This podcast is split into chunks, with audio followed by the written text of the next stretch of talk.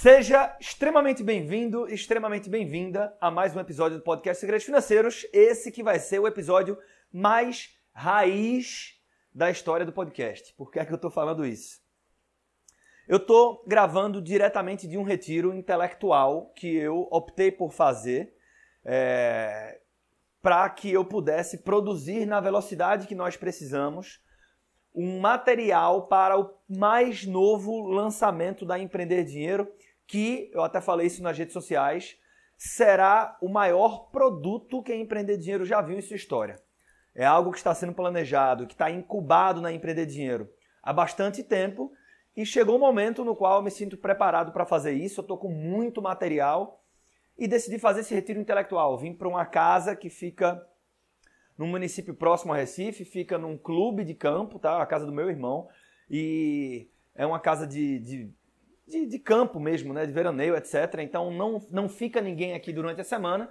E eu me isolei, me distanciei do time da Empreender Dinheiro, da minha família, da minha esposa, do meu filho.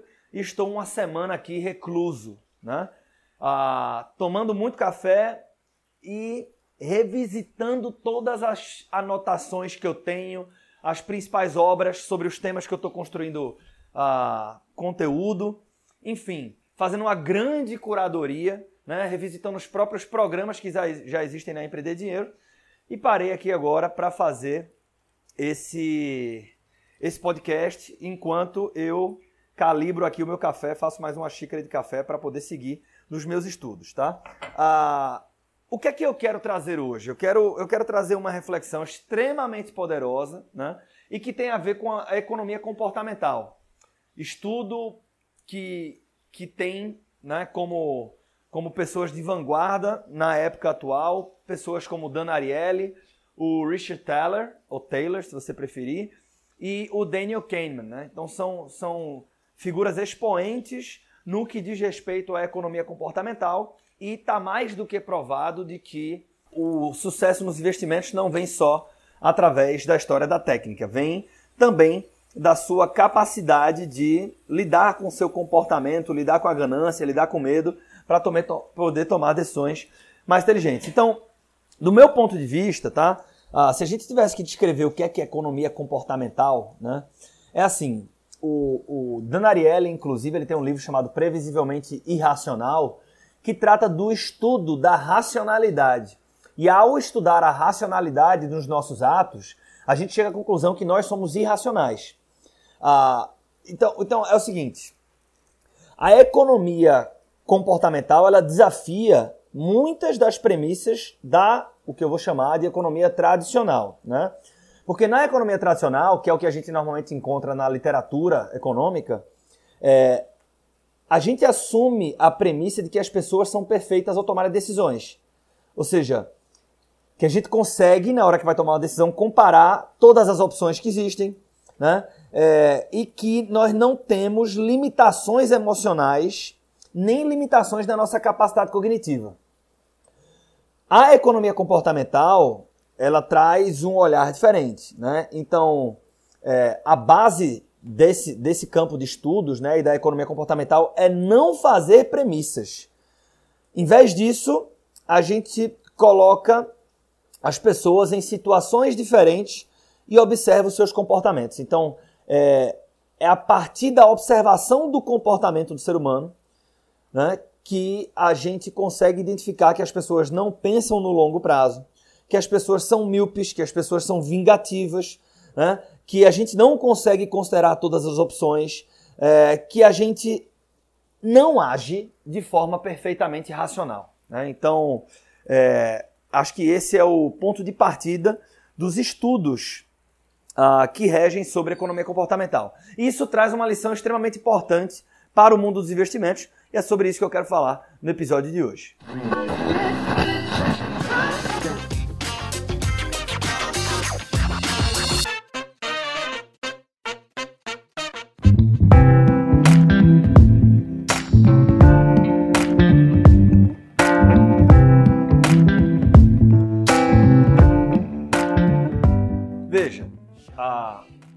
Ainda o professor Dan Ariely, né, e eu gosto de falar dele porque eu gosto muito do conteúdo dele e ele é uma figura muito cativante, né?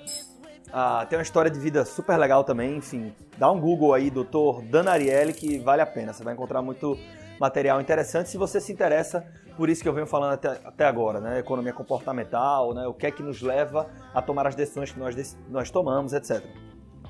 E ele tem um documentário no Netflix que chama Dishonesty, né? Que é desonestidade, ah, onde ele prova que por aspectos de eh, aspectos inerentes ao nosso comportamento irracional, nós não somos honestos.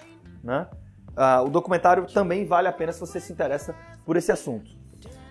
Uh, eu encontrei alguma uma anotação minha, né, até me inspirou para escrever uma carta do fundador essa semana, que falava de coisas que ele traz nesse documentário. Né? Então ele começa dizendo o seguinte: ó, o grande problema aqui não é você ser pego quando você está fazendo alguma coisa que não é a mais correta. Né? A questão é quando você tem a interpretação, você sabe que aquilo não é correto, mas você tem a interpretação que aquilo é socialmente aceitável. Né? Então ele, ele até faz uma provocação, diz o seguinte, ó. Você já contou alguma mentira esse ano? E eu te faço a pergunta agora. Você já contou alguma mentira neste ano? Porra, a resposta é sim. Né? A resposta normalmente é sim. E se você disser que não, talvez você já esteja mentindo agora para mim aqui, tá? Então, a resposta é sim. Aí depois vem uma outra pergunta.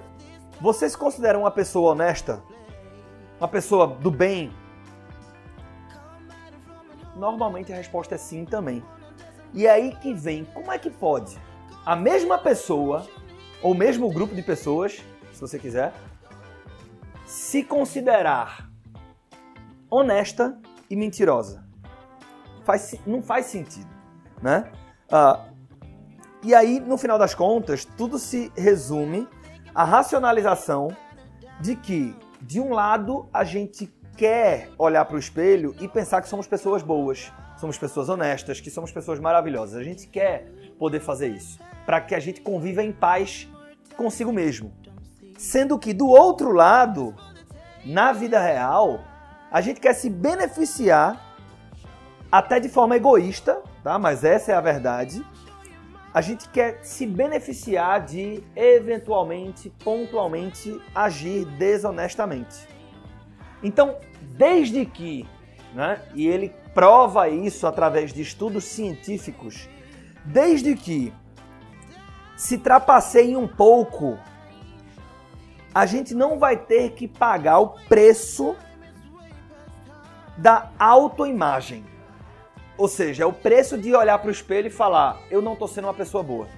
Se eu, vou se eu conseguir trapacear dentro de um limite que eu entendo que é socialmente aceitável, eu digo, bicho, até aqui tudo bem.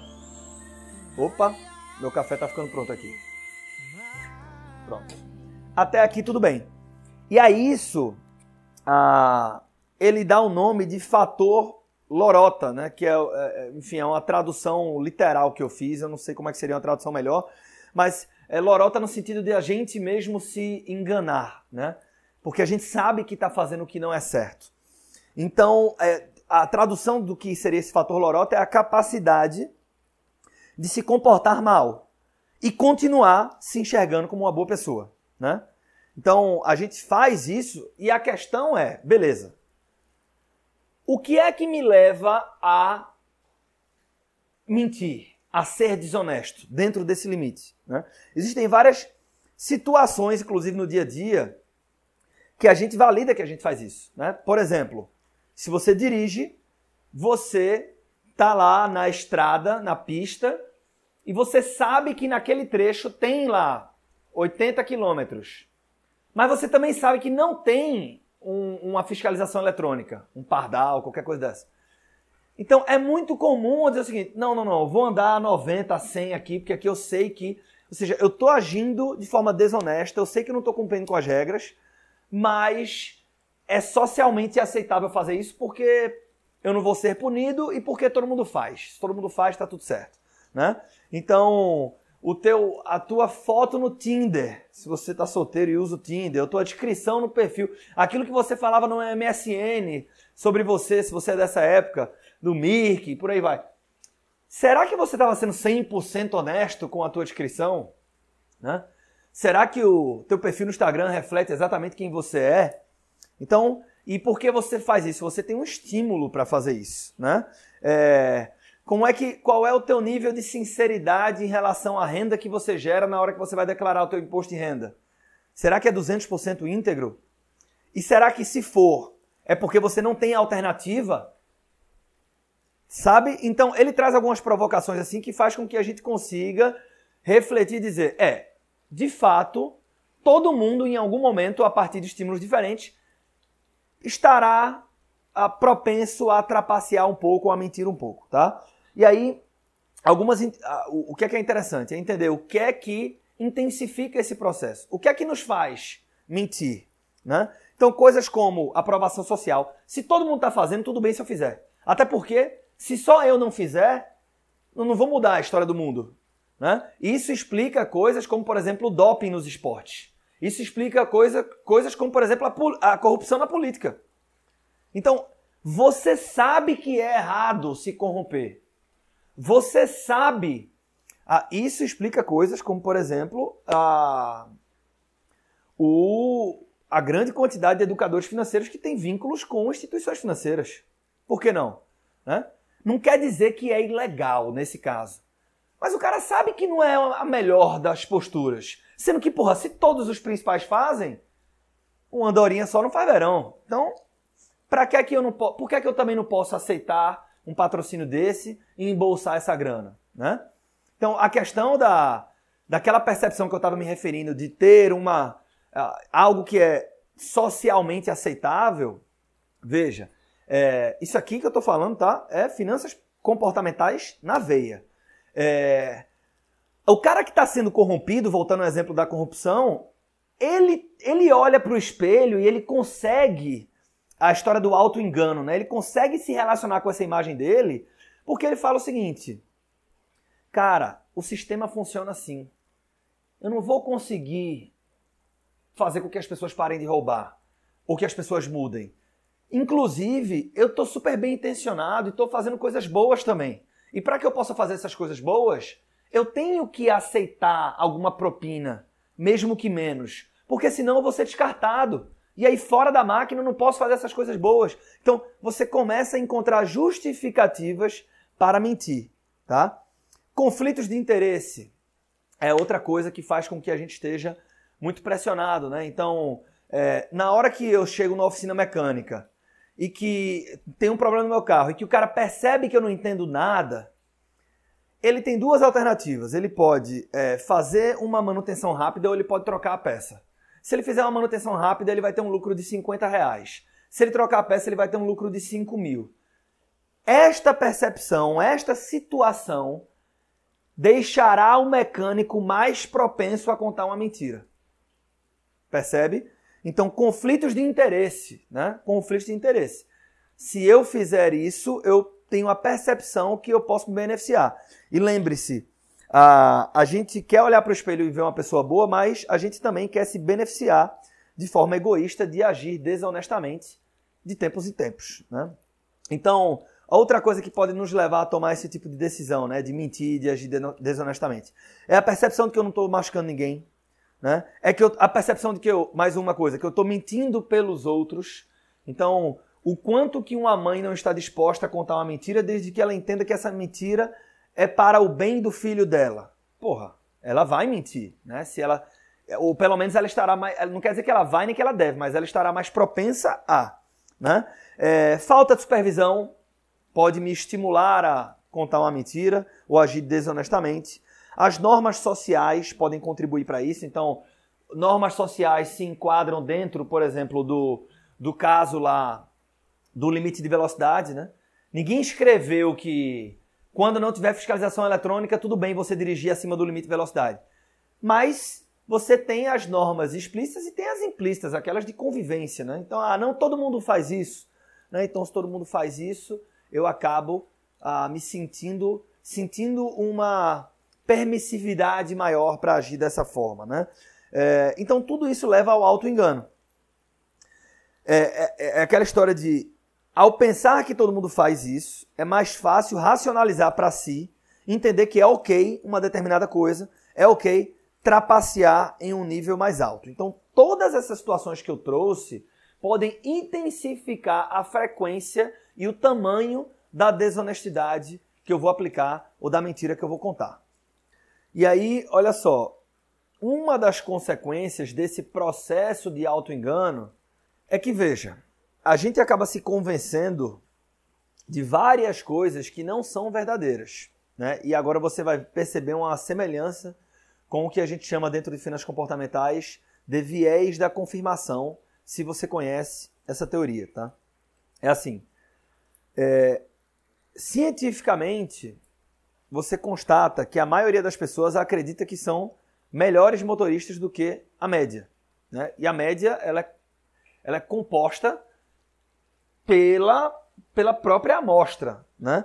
Então, o que é que eu estou querendo dizer? Deixa eu trazer outro exemplo. A, a maioria das pessoas acredita que tem uma chance de ter uma doença terminal, uma doença cardíaca, menor do que a estatística. Então vamos supor, ah, 20% das pessoas no mundo terão algum problema cardíaco na velhice. E se você perguntar para 100% das pessoas do mundo quantas acham que vão ter problema cardíaco no final da velhice, 5% vai dizer que acha que vai ter. Né? A gente normalmente, é, dentro desse processo de auto-engano, tende a ser excessivamente otimista. Né? A gente passa a assumir crenças super otimistas sobre nós mesmos. Né? E aí a gente acaba se convencendo que isso é verdade. Por exemplo, a, a gente tem a sensação de que nós seremos eternos. De que eu não preciso me preocupar com o seguro, porque uma fatalidade acontece com os outros, mas não vai acontecer comigo. Né? Então, esse auto-engano ele tem consequências para o nosso bolso. Às vezes positivas, às vezes negativas. Positivas. Ah, você acaba sendo otimista né? A maioria das pessoas acaba sendo otimista que de alguma forma as coisas vão dar certo no teu orçamento. Que de alguma forma eu vou conseguir pagar esse financiamento. De alguma forma eu vou chegar numa renda de tantos milhares de reais ou de dezenas de milhares de reais. Porque eu quero. Eu não sei como eu vou chegar lá, eu não estou me preparando para isso, não estou trabalhando, não estou investindo em mim, mas de alguma forma eu acho que as coisas vão acontecer e eu vou conseguir chegar lá. Por que, é que eu digo que isso é benéfico, tá? Tem a parte ruim aqui dentro, que é, porra, tem uma frase super conhecida que dizem que é do Einstein, eu nem sei se é dele ou não, mas que fala o seguinte: não dá para você esperar resultados extraordinários fazendo as mesmas coisas, fazendo as mesmas coisas que a média das pessoas, né? De fato, então, tem a parte ruim de você não se preparar, não se mover para isso. Mas tem a parte boa da crença positiva.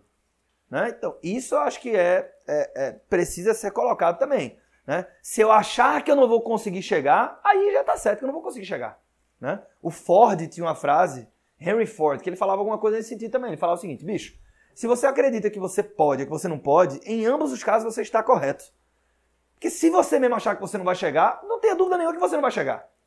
Né? Então, esse excesso de otimismo que vem do processo de auto-engano, ele tem o seu lado positivo dentro da percepção das crenças positivas e otimistas que você tem em relação ao seu futuro, nesse caso, ao seu futuro financeiro. Agora, tem um lado extremamente preocupante que, na hora que eu entendo que eu não vou sofrer, que eu sou um super-herói, que as coisas serão.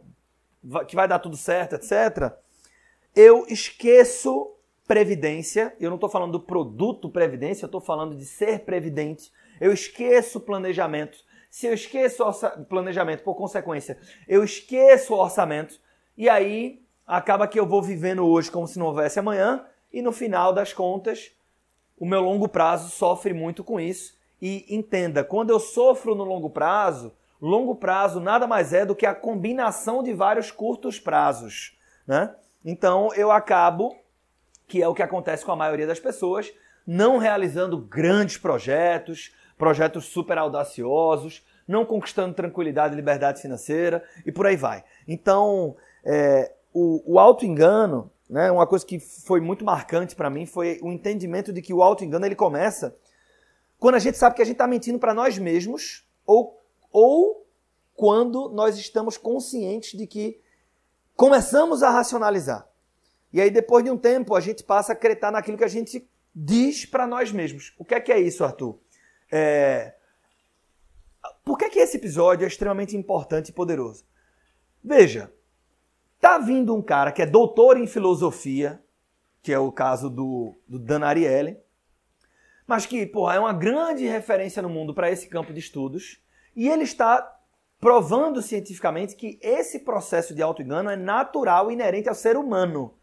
Tá? Então, isso ele deixa muito claro também, que eu acho que é de uma sabedoria incrível. Ele fala: quando nós agimos desonestamente, motivados por, por estas pressões aqui, esses fatores, não se trata de ser mal. Não quer dizer que o cara é mal. Se trata de ser humano. Isso é uma característica inerente do ser humano e da convivência entre humanos, da convivência social.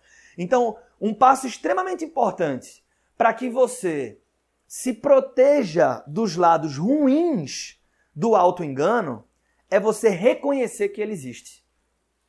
Vê que foda isso aqui, né? E aí, dentro desse reconhecimento de que ele existe, é, tem uma afirmação que eu trago no programa Contra Golpe Financeiro, que é um programa que, dentre várias coisas que ele faz com as pessoas que participam dele, eu acho que ele dá um soco na jugular da pessoa, que é um grande despertar. Vai falar, velho, se liga nessa porra, né? É, e dentro desse processo de acordar aquela pessoa que é leiga nos investimentos, é, uma coisa fica muito clara que é a história do conflito de interesses, que é um dos fatores que acionam o que o Dan Ariely chama de fator lorota, que é o que gatilha essa percepção de auto-engano, né? Ou seja, é uma das coisas que fazem com que as pessoas estejam mais propensas a mentir. Conflito de interesses. Conflito de interesses é uma coisa extremamente presente no mercado financeiro. Quando você investe mal, e se você está aqui você já deve saber disso, a quando você investe mal, o cara tá ganhando mais comissão, né? Então, não se trata de ser ruim. A gente fica falando mal do, do, do, do banco, a turma fala o seguinte, Arthur, você fala mal do banco. Disse, Nada disso, eu não falo mal do banco. Eu estou falando em prol do investidor. Se para isso eu tiver que criticar um produto do banco, uma postura do gerente do banco, tudo bem. Se eu tiver que criticar o youtuber famoso por conta da postura dele, tudo bem. Não tenho nada contra o cara, porra eu estou assumindo uma postura pró-aluno, pró-investidor, pró aquela pessoa que está buscando instrução financeira. E aí, veja, é, por que, que isso é importante falar isso? Né? Por que, que é importante falar isso? Eu não estou, de novo, criticando o gerente do banco, mas sim a postura dele. Eu, eu não acho que o gerente do banco acorda e fala o seguinte: hoje é dia, hoje eu vou fuder uns cinco na agência. O cara não. Ele não acorda motivado para agir mal, para ser mal a questão do ser humano. O cara tem filhos, tem que pagar a escola do filho dele, ele quer crescer na carreira, ele quer ter sucesso profissional também, ele quer virar um diretorzão do banco. Porra, isso é legítimo. Não tem problema nisso. E para fazer isso, aí você tem as pressões que provocam auto-engano, e aí o cara acaba vendendo um produto muito ruim para você e olha no espelho e se sente bem com isso, porque ele encontra justificativas para agir assim, né? Então, saber isso é super importante para você internalizar o conceito de uma vez por todas de que as pessoas mentem quando o assunto é dinheiro. Eu trouxe isso já em um episódio que foi o primeiro episódio do podcast Segredos Financeiros. A gente está caminhando aqui próximo do episódio número 100. E aí chega o momento de eu resgatar esse conceito. Sendo que agora eu estou trazendo toda a teoria em finanças comportamentais que embasam essa afirmação. Eu não estou dizendo que as pessoas mentem quando o assunto é dinheiro porque eu acho isso. Isso é uma validação e tem respaldo científico para isso. E dentre outros motivos, né, eu trouxe vários aqui: conflito de interesses, aprovação social, enfim, é, quando eu estou mentindo por outros, quando eu não estou machucando ninguém. Vários desses argumentos podem servir para mentir quando o assunto é dinheiro. Mas tem uma outra coisa que, que estimula o processo de auto-engano, que é a ambição. Para chegar onde eu quero chegar, eu me permito agir desonestamente um pouco para me beneficiar dessas atitudes. Veja, de novo, é um ponto de vista egoísta, sim. E cada um de nós tem um pouco de egoísmo dentro do nosso processo decisório. Então, a, a própria ambição faz com que as pessoas mintam pelo dinheiro, ou quando o assunto é dinheiro, dentro de um mecanismo de busca de ter mais dinheiro. Percebe? Então, acho que a grande lição aqui é que há um auto-engano presente em todos nós. Como o professor Dana Ariely fala, reconhecer isso já é extremamente poderoso. E o que eu estou te convidando a fazer é, velho, quando você for tomar decisões financeiras, questione. Não é desconfiar. Não é desconfiar. Você não tem que desconfiar. Senão você não consegue se relacionar com ninguém. Mas você deve questionar. Questione inclusive a mim. Questione a todo mundo. Né? Questione. Porra, por que será que esse youtuber ou essa youtuber tá falando de coin? Puta que pariu, por que será? Saca? Por que é que ele está usando este produto desta instituição financeira como, entre parênteses ou entre aspas, exemplo? Ah, como exemplo você pode investir nesse fundo de investimentos aqui. Né? Por quê? Será que não existem interesses por trás? E aí, de novo, a recomendação aqui não é que você deixe de ter relacionamento com um banco, com uma corretora ou com um youtuber ou com um influenciador. Não é isso. Mas é que você tem um filtro. Por quê? Porque você sabe agora que, um ponto de vista científico, as pessoas mentem quando o assunto é dinheiro. Essa é uma lição que pode, de verdade, servir demais para as tuas decisões de investimentos e de carreira e empreendedoras. Esse olhar sabendo que eu precisava aplicar um filtro e sabendo que eu precisava questionar, não desconfiar, repito, porque senão você não faz negócio com ninguém, mas esse olhar já fez com que eu evitasse inúmeras ciladas e isso é o mesmo que preservar patrimônio, que preservar o teu processo de construção de riqueza, ou seja, internalizar a lição deste episódio pode fazer você ganhar uma tonelada de dinheiro ao longo da sua vida. E é exatamente isso que eu desejo de verdade que aconteça com você. Beleza? Desejo muito sucesso para você, para suas decisões, para os seus investimentos e para sua carreira. E espero encontrar contigo no próximo episódio do podcast Segredos Financeiros. Agora eu vou retornar para o meu retiro e me despeço de você com um forte abraço. Até a próxima.